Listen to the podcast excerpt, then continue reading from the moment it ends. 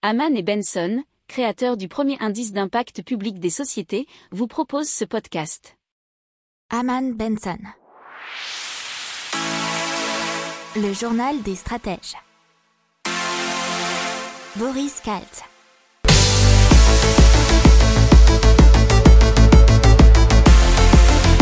Bonjour à tous et bienvenue dans le journal des stratèges pour une revue intégrale de l'actualité économique, technologique et impact de la semaine du 1er au 5 février 2021. Je vous souhaite une excellente écoute. La dette soutenable. Qu'est-ce que c'est qu'une dette soutenable? C'est euh, qu'elle ne doit pas écraser euh, nos enfants, donc les générations futures. Et pourquoi Pierre Moscovici, le président de la Cour des comptes, parle d'une dette soutenable? Eh bien parce que pour le moment et pour plusieurs années, euh, notre dette publique française restera supérieure à 100%. Et lui il nous dit que ça sera pour au moins 10 ans et pour au moins 5 à voire 4 à 5 ans avec des déficits budgétaires supérieurs à 3% du PIB. Alors, il nous exprime que le regard doit changer sur la perception des dépenses publiques pour savoir s'il y a trop de déficit. Donc, en substance, qu'est-ce qu'il dit? C'est euh, qu'est-ce qu'un bon déficit? C'est-à-dire que c'est plutôt un déficit qui permet d'investir dans, dans les futures générations et non pas à permettre de vivre sur des acquis euh, qui seraient inutiles, donc de leur argent dépensé inutilement. Alors, si je le cite, il dit il faut se demander avant tout à quoi sert la dépense publique? Est-ce que l'argent public est bien dépensé? Est-ce qu'il va au bon endroit? Allez, on continue dans l'économie. Et euh, les immatriculations de voitures neuves qui euh, ont chuté en janvier. Alors ce sont les chiffres du comité des constructeurs français d'automobiles. Donc euh, c'est une baisse de 5,85% sur un an, euh, soit euh, seulement 126 381 unités qui ont été faites dans, sur la dernière année. Alors il faut savoir que le groupe PSA a accusé une baisse de 16,84% de ses immatriculations en janvier, alors que Renault a vu ses ventes augmenter de 2,05%. Alors pour Renault, on peut se dire que c'est le boom des voitures électriques et des voitures Zoé, mais on n'a pas les détails, mais on peut le supposer. En ce qui concerne euh, les constructeurs étrangers, euh, on a des Volkswagen qui a progressé de 5,2%, BMW 1,95%. Pareil, à se poser la question sur euh, l'augmentation du nombre de ventes des voitures électriques et voir sur celles qui ont des carburants essence, gazole et compagnie. Euh, Toyota, pour le coup, euh, on sait qu'elle a des hybrides, mais elle a accusé un repli de 8,3%, et Fiat Chrysler a fondu de 18,4%, euh, c'est encore pire que PSA. Allez, on continue avec le groupe Flunch qui est en procédure de sauvegarde et qu'il a demandé vendredi 29 janvier. Euh, il faut rappeler que Flunch appartient au groupe Muliez, qui possède notamment Auchan, le roi Merlin, Decathlon, Kiabi. Euh, ils envisagent de céder une soixantaine d'établissements euh, et un maximum de 1300 personnes, soit un quart de l'effectif total, seraient menacés. Euh, Flunch, c'était avant la pandémie 55 millions de clients par an dans 227 restaurants en France. Euh, sur la dernière année, leur chiffre d'affaires s'est effondré de près de 212 millions d'euros, donc moins de 57% pour les 161 restaurants détenus en propre en France. Alors, sans transition aucune, on parle de la progression du bioéthanol en France en 2020. Donc le super éthanol E85 a progressé, enfin les ventes ont progressé de 4% en 2020. Sa part de marché a doublé en un an et 15 000 nouveaux boîtiers de conversion ont été installés en 2020. Faut savoir que le litre coûte deux fois moins cher que l'essence. Donc euh, si vous voulez explication, ça va très vite, c'est une explication économique de son boom. Le, prix de l'essence augmente, bien que c'est vrai que ces temps-ci, il avait un peu baissé suite euh, aux effets de la pandémie, mais euh, dans le cas, ça reste beaucoup plus économique. À, voir si c'est plus écologique, parce qu'on nous dit que 90% de particules fines en moins dans l'éthanol, mais c'est à vérifier. Euh, les stations qui en distribuent ont augmenté de 32% en un an à voir sur les modèles d'origine, puisque normalement, comme je vous l'ai dit, il fallait un nouveau boîtier pour pouvoir rouler à l'éthanol. Euh, mais d'origine, Ford vient d'annoncer une gamme de 6 nouveaux modèles. Allez, on passe à l'économie et on continue surtout dans les chiffres, puisque on se pose la question de savoir si le groupe M6 va bientôt être vendu, et c'est une nouvelle qui a été publiée vendredi dernier par Reuters, puisque apparemment euh, l'allemand Bertelsmann envisagerait de vendre les 48,26% des parts du groupe qu'il possède. Ça pourrait lui rapporter 3 milliards d'euros. Apparemment, Vivendi, Altis, TF1, Mediaset ou encore un milliardaire tchèque de nommé Daniel Kretinsky serait ainsi sur les rangs pour racheter les parts du RTL Group. Alors il faut savoir qu'il n'y a rien euh, de hâtif et euh, rien ne va se décider tout de suite ou rien n'est pour le moment décidé puisque le groupe RTL a communiqué, a communiqué et puisqu'ils ont expliqué qu'ils évaluent régulièrement de telles opérations susceptibles de créer de la valeur pour ses actionnaires. Euh, il faut savoir que euh, le chiffre d'affaires du groupe M6 s'est élevé à 856,1 millions d'euros en 2020 et il était en baisse de 15,2% sur l'année. Allez, on continue avec euh, les suites de l'affaire GameStop et disons une analyse du chef économiste de BNP Paribas, William De Wilder, qui euh, dit que si, par exemple, les phénomènes type GameStop deviennent récurrents, certains de ces effets pourraient s'inscrire dans la durée. Ça pourrait créer un effet domino sur le marché. Il pourrait conduire à une réticence à vendre à découvert, ce qui selon lui réduirait l'efficacité informationnelle des cours des actions. Les investisseurs qui sélectionnent les titres devraient également en tenir compte et cela pourrait influencer leur décision d'investir dans les petites ou grandes entreprises, dans les actions ou les obligations. De même, cela pourrait accroître la prime de risque demandée et influencer le coût du capital des entreprises.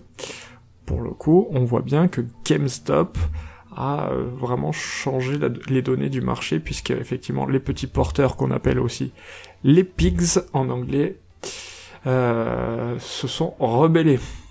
Les chiffres pour l'économie européenne, et donc euh, après la pandémie de 2020, ils sont assez affligeants malheureusement. Un recul du PIB de 6,8% pour tous les pays partageant l'euro, et avec un dernier trimestre à, moins 0,7%. Alors comme je vous ai dit euh, en introduction, ce sont des chiffres qui proviennent de Eurostat. Euh, la commission avait tablé sur une chute de 7,8%, donc on a un point d'écart. Il euh, faut savoir que le PIB aux États-Unis a fait moins 3,5% l'an dernier, 3,1% en Russie et plus 2,3% en Chine. Si on fait pays par pays dans la zone euh, de l'Union européenne, l'Allemagne a fait moins 5%, la France moins 8,3%, l'Italie moins 8,9% et l'Espagne a vraiment dégringolé à moins 11% allez, les pertes euh, sur les crédits que devraient euh, accuser les banques en 2020 et 2021, et c'est S&P Global Ratings qui prévoit des pertes sur crédit d'environ 1800 milliards de dollars pour 2020 et 2021. C'est 15% de moins que sa précédente prévision, qui était de 2100 milliards de dollars en juillet 2020.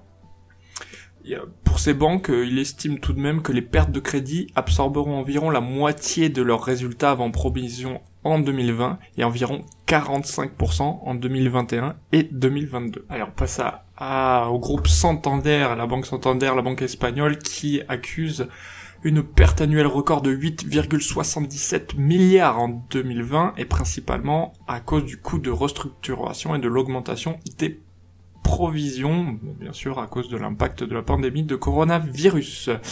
Le bénéfice du groupe a chuté de 90% sur un an et on rappelle que dans cette même année ils ont annoncé donc c'était en décembre dernier, 3500 suppressions d'emplois en Espagne.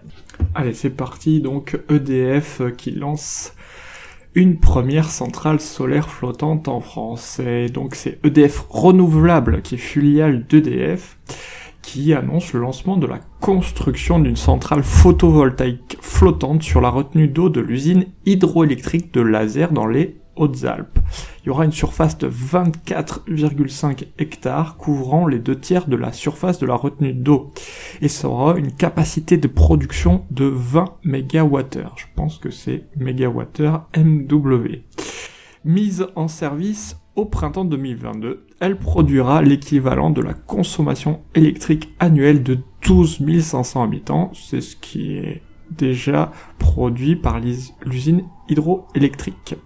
Alors EDF vise à devenir l'un des leaders du secteur en France avec 30% de part de marché d'ici 2035. Il faut savoir que la centrale solaire flottante euh, n'est pas la seule euh, en France puisqu'il y en a déjà une à Piolenc dans le Vaucluse qui est exploitée par la société Accio Energy.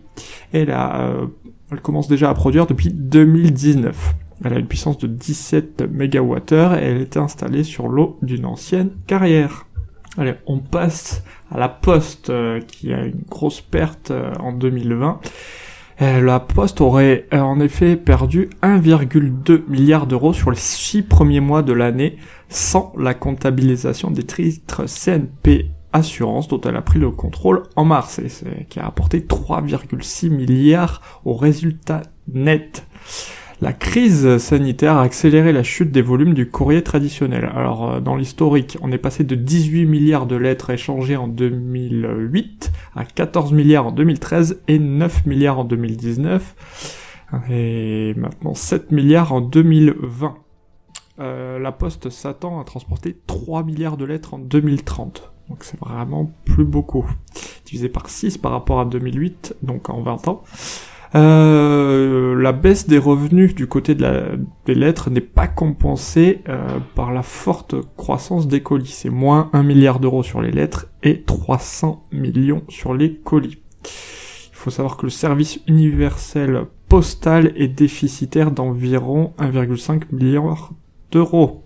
Les prestations de base, euh, c'est-à-dire pour le service universel postal, hein, les prestations de base euh, levées et distribution 6 jours sur 7. Allez, on passe aux ventes de voitures en Europe et les ventes de voitures électriques surtout.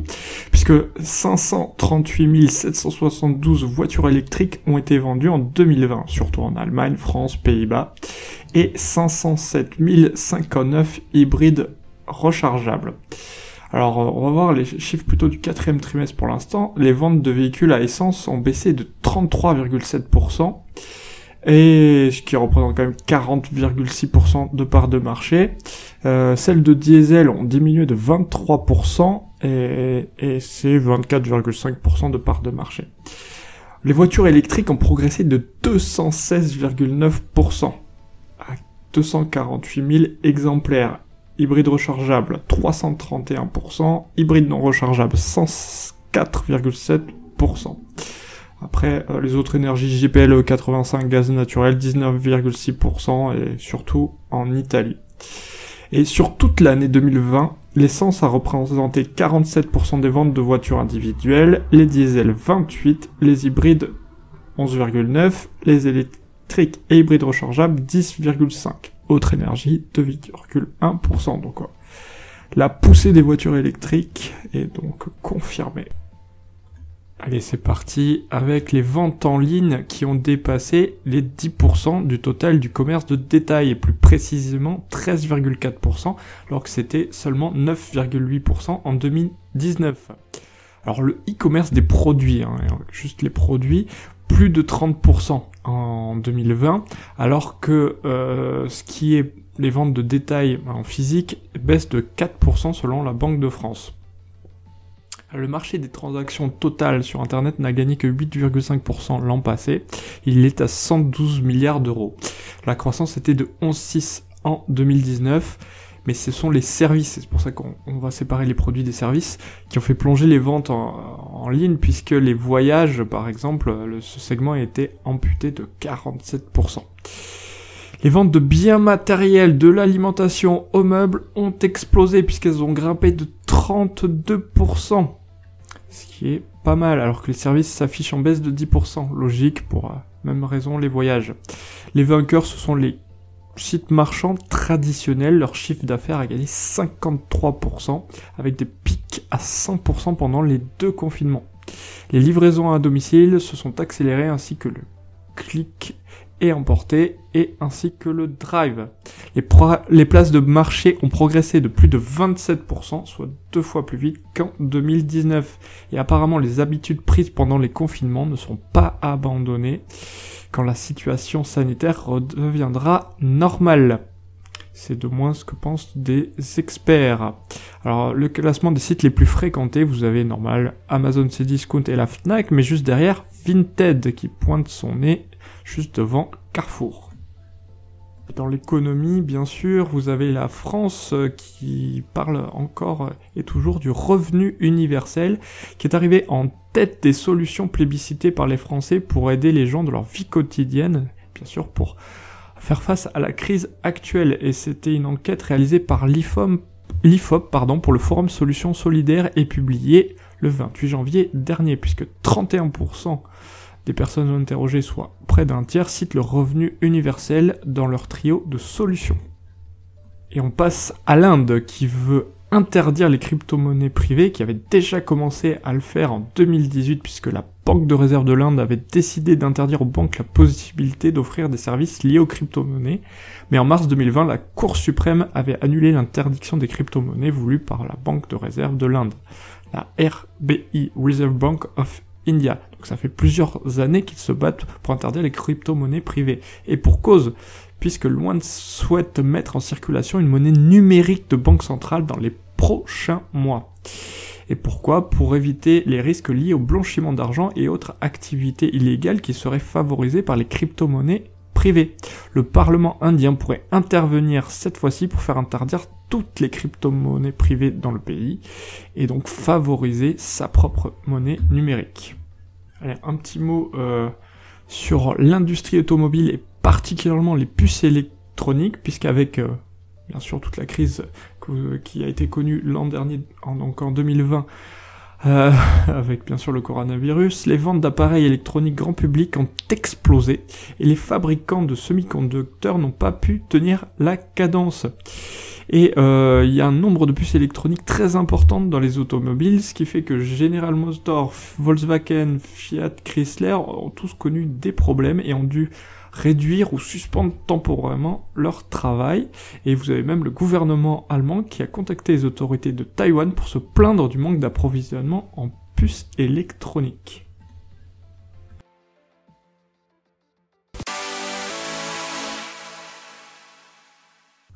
Allez, on passe aux technologies.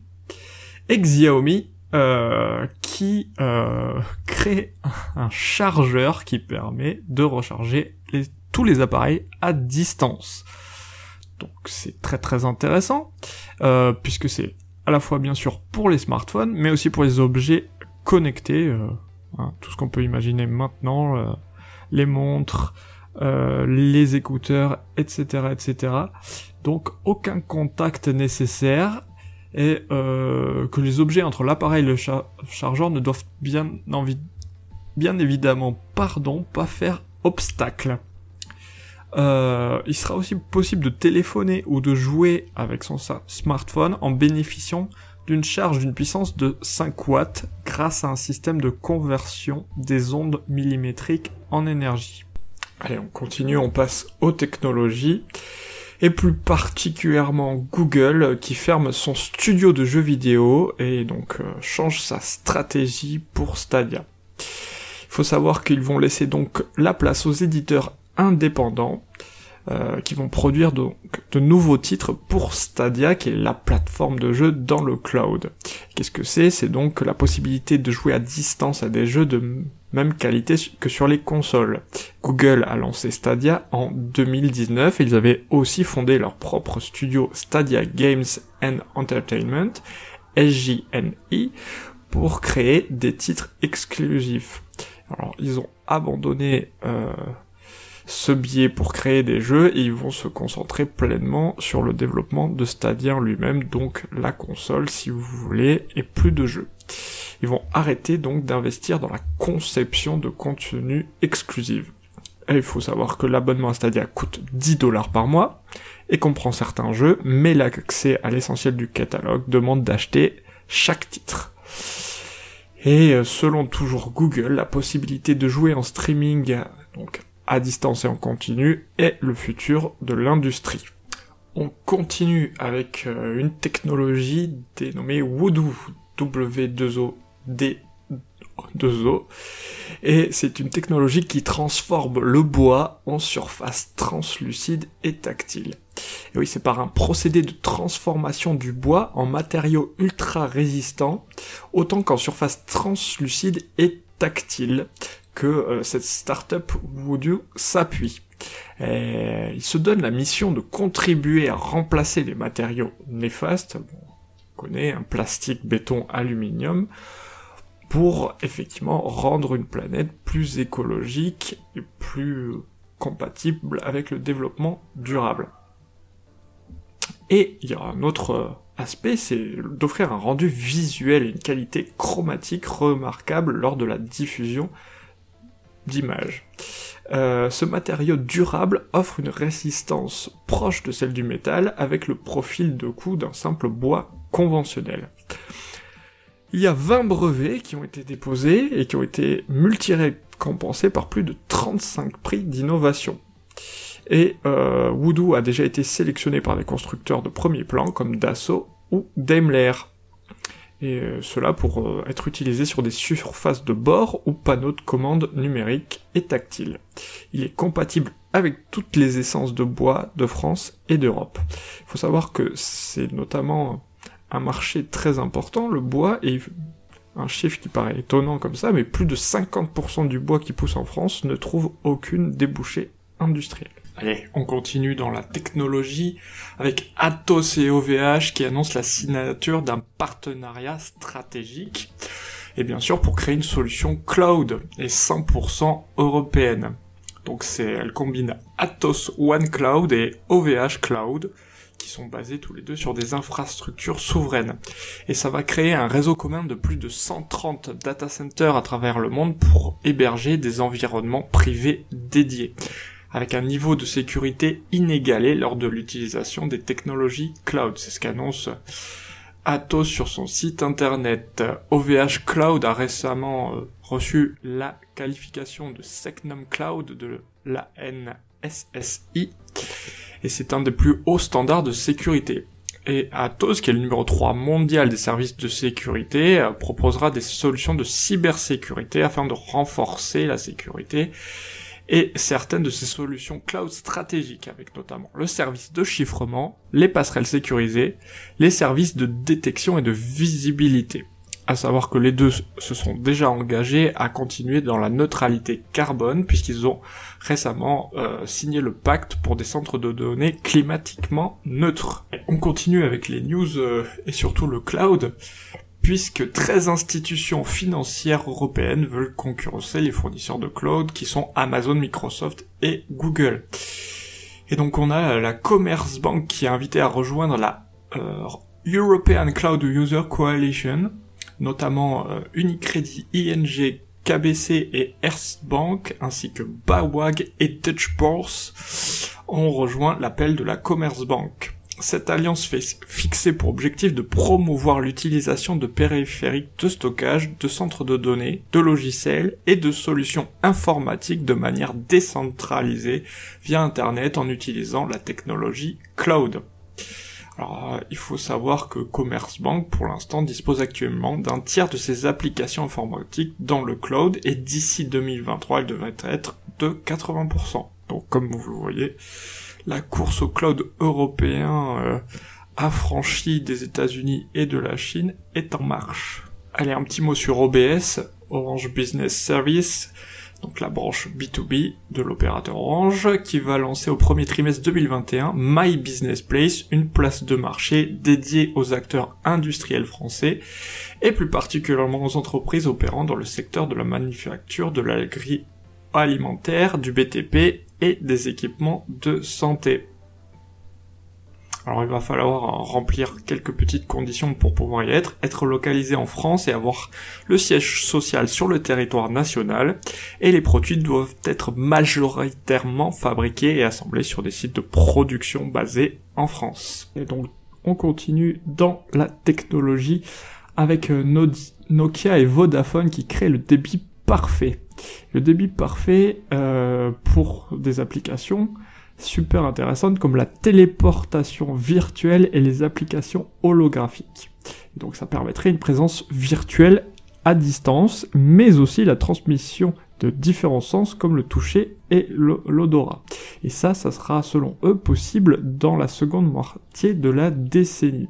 Alors ils ont utilisé une nouvelle technologie sur réseau optique passif qu'on appelle PON, PON, qui pousse le débit maximal à 100 gigabits par seconde. Donc c'est une multiplication par 10 du débit par rapport au meilleur réseau fibré. Et 5000 fois la vitesse d'une connexion ADSL de plus. Et PON repose sur la mutualisation d'une partie du réseau. Ils ont apparemment également associé une autre technique appelée transmission de début variable, ONU.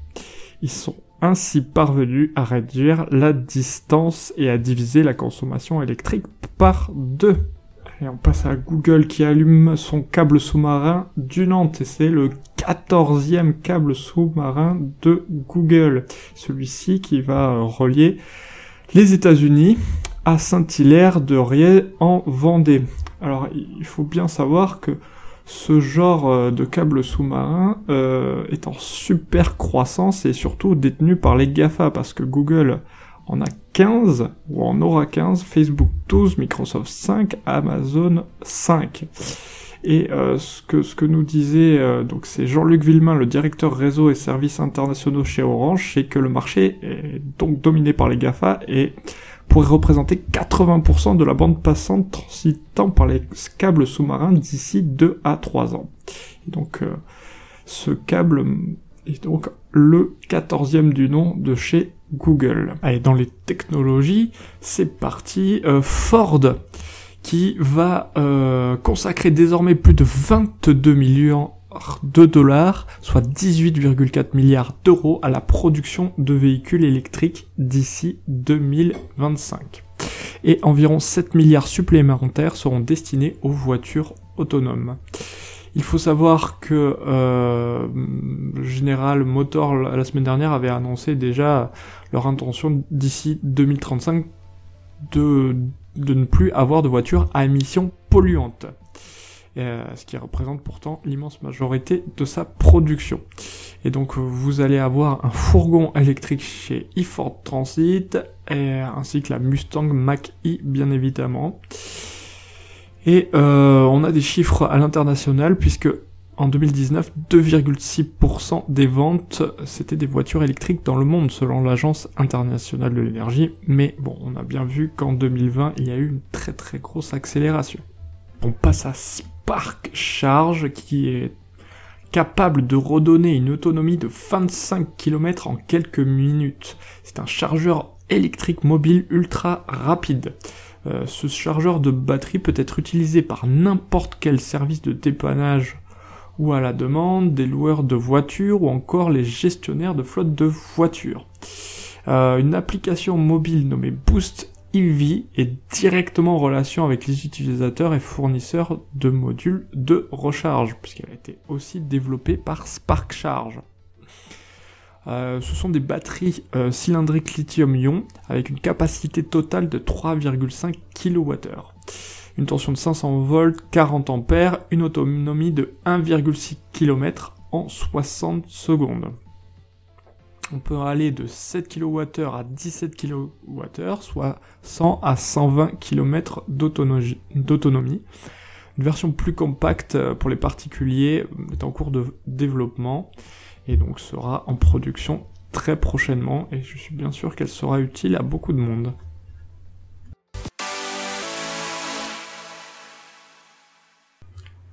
Allez, on continue tout de suite avec l'impact environnemental et plus particulièrement l'entreprise Les Alchimistes qui transforme des couches biodégradables en compost. Alors il faut savoir que de leur naissance à l'acquisition de la propreté, euh, les enfants français consomment une tonne de couches, et c'est un chiffre qui vient euh, d'une étude de l'Agence de la transition écologique. Mais de plus, chaque année, euh, les enfants français génèrent 750 000 tonnes de déchets, ce qui n'est pas rien, qui finissent incinérés ou enfouis. Alors il faut savoir que euh, l'entreprise des alchimistes travaille sur euh, la façon de composter ces couches jetables depuis 4 ans. Et donc elle développe ce procédé à voir si elle va pouvoir par la suite où on va pouvoir, en les aidant, euh, le transformer à un niveau un peu plus industriel dans le bon sens du terme, voire euh, réduire les déchets euh, le plus possible en utilisant par exemple des couches lavables, même si c'est beaucoup plus complexe. il faut savoir que la loi sur l'économie circulaire a prévu d'étendre la responsabilité élargie du producteur aux fabricants de textiles sanitaires en 2024 et ça les obligera à prendre en charge, au moins financièrement, la gestion des déchets créés par les produits qu'ils commercialisent et donc les fabricants de couches par exemple. Allez, on commence tout de suite avec euh, la une et une mesure inclusive qui va permettre aux autistes de plus facilement se rendre dans les supermarchés. Euh, puisque effectivement une heure silencieuse va être mise en place au début de l'année 2022 dans les surfaces de vente supérieures à 1000 mètres carrés. Pourquoi? Puisque ces enseignes de, la grande distribution sont des endroits où les perceptions sensorielles peuvent être mises à rude épreuve.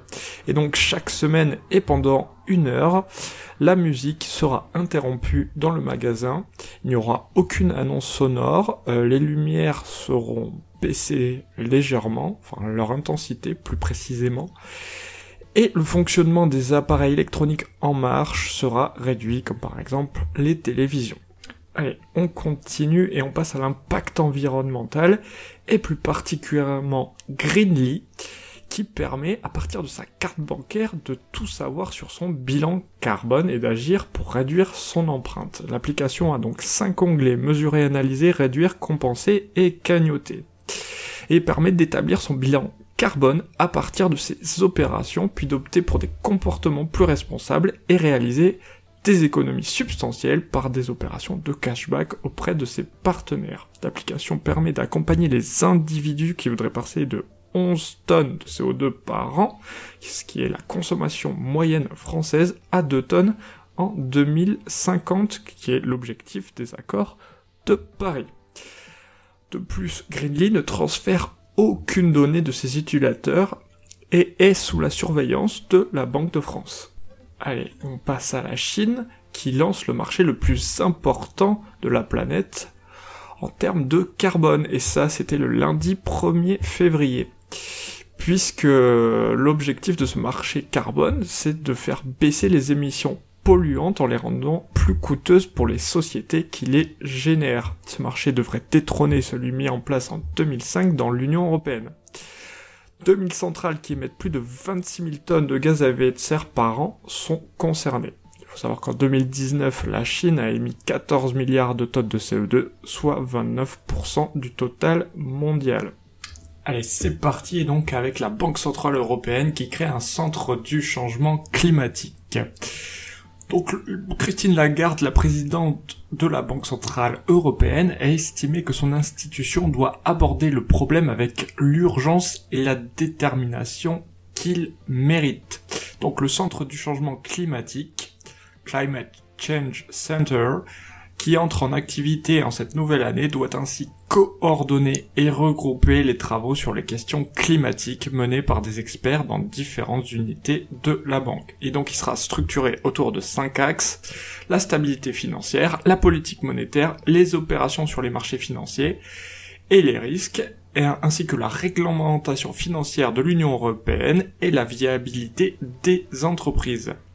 Il sera composé d'une dizaine de membres issus des différentes unités de la banque et travaillera dans une optique de coopération et de planification stratégique. Il y aura une évaluation au bout de trois ans euh, par rapport à son fonctionnement. L'objectif de la Banque Centrale Européenne, c'est d'intégrer les considérations climatiques dans ses activités courantes. Un nouveau petit mot sur une plateforme, et cette fois-ci c'est la plateforme de la transparence climatique ou Climate Transparency Hub. C'est donc une euh, plateforme qui centralise euh, les rapports climat des institutions financières françaises qui, depuis la loi de transition énergétique de 2015, doivent réaliser tous les ans un reporting climat. Elle est maintenant en ligne, donc. Vous pourrez donc tout savoir des politiques climat des institutions financières. Allez, on continue avec euh, le tourisme responsable qui est donc beaucoup plus au centre des choses à cause bah, de, malheureusement de la pandémie, puisque euh, il est beaucoup plus simple de prendre le train ou sa voiture pour pouvoir faire du tourisme. Donc euh, vous avez euh, Green Go Voyage, qui est une offre de qualité des commissions équitables et une juste rémunération des hébergeurs et ce service privilégie le local au lointain. vous avez aussi Make Your Trip Better qui met en lien directement les voyageurs et les habitants selon un système d'évaluation mutuelle. Et donc ça, euh, ce sont euh, donc des sites qui permettent de voyager localement. Allez, c'est parti. Donc EDF euh, qui lance une première centrale solaire flottante en France. Et donc c'est EDF Renouvelable qui est filiale d'EDF qui annonce le lancement de la construction d'une centrale photovoltaïque flottante sur la retenue d'eau de l'usine hydroélectrique de Laser dans les Hautes-Alpes. Il y aura une surface de 24,5 hectares couvrant les deux tiers de la surface de la retenue d'eau. Et ça aura une capacité de production de 20 MWh. Je pense que c'est MWh MW. Mise en service au printemps 2022, elle produira l'équivalent de la consommation électrique annuelle de 12 500 habitants, c'est ce qui est déjà produit par l'usine hydroélectrique. Alors EDF vise à devenir l'un des leaders du secteur en France avec 30% de part de marché d'ici 2035. Il faut savoir que la centrale solaire flottante euh, n'est pas la seule euh, en France, puisqu'il y en a déjà une à Piolenc dans le Vaucluse, qui est exploitée par la société Accio Energy. Elle, a, euh, elle commence déjà à produire depuis 2019. Elle a une puissance de 17 MWh et elle est installée sur l'eau d'une ancienne carrière. Allez, on continue dans l'impact environnemental avec une batterie de stockage pour euh, mieux piloter les centrales solaires. Et c'est à Seigné-Saint-Sauveur dans le département de la, de la Vienne. Une centrale solaire au sol de 40 086 modules photovoltaïques fabriqués à Châtellerault. Une puissance de 11 MW pour une production de 13 GWh par an, ce qui est la consommation électrique d'environ 7200 foyers hors chauffage. Elle occupe 20 hectares d'un ancien centre d'enfouissement de déchets non dangereux.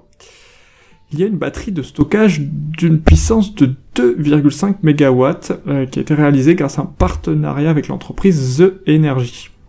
Euh, donc c'est le but de se spécialiser dans le développement de centrales solaires hybrides, pour conserver l'énergie. Et c'est une première en France continentale. Il s'agit d'optimiser l'offre et la demande entre la centrale et le réseau national.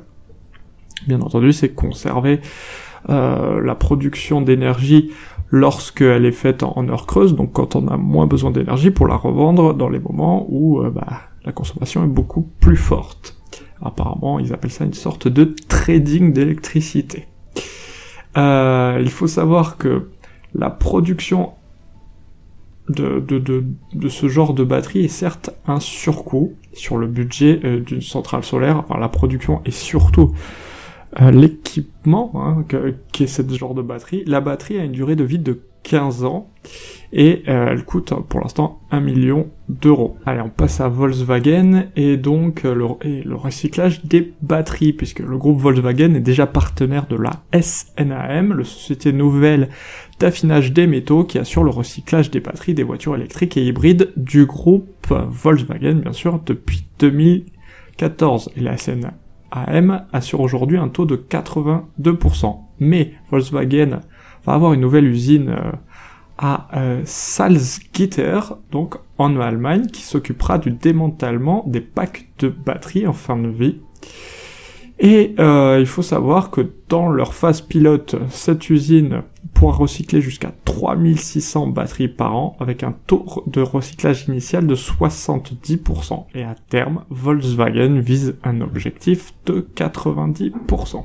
Allez, on continue dans l'impact environnemental avec la start-up Plastri qui a inventé une scanette pour trier automatiquement les plastiques. C'est un petit scanner qui permet au centre de tri de mieux identifier les plastiques pour leur redonner de la valeur. Il faut savoir qu'en 10 ans, le recyclage des déchets plastiques a augmenté de 79%. 60 millions de tonnes de déchets plastiques sont produites en Europe sur une année. Sur la moitié collectée et acheminée vers un centre de tri, 27 millions de tonnes, seulement un tiers sera recyclé, 8,4 millions. Donc euh, le premier prototype de Plastri est arrivé en 2019 et il permet l'identification des plastiques euh, qui est réalisé par spectroscopie, c'est proche de l'infrarouge apparemment. En pressant la gâchette, un signal lumineux est envoyé contre le déchet. Chaque type de plastique va filtrer différemment ce signal, ce qui va permettre sa juste identification. Le nom du plastique s'affiche clairement sur l'écran de la scanette et en un clic, le nom du plastique scanné s'affiche donc à l'écran. Euh, ça a apparemment 8 heures d'autonomie environ. Cette technologie pourrait euh, à long terme être intégrée dans des portiques ou sur un robot afin d'équiper des centres de tri plus conséquents. Et on espère qu'un prestataire français pourra la fabriquer en grand nombre et c'est donc Plastri. Voilà, voilà. Pour approfondir ces sujets, abonnez-vous à la newsletter de Haman et Benson et écoutez nos autres podcasts que vous retrouverez dans les notes de l'émission ou sur notre site internet.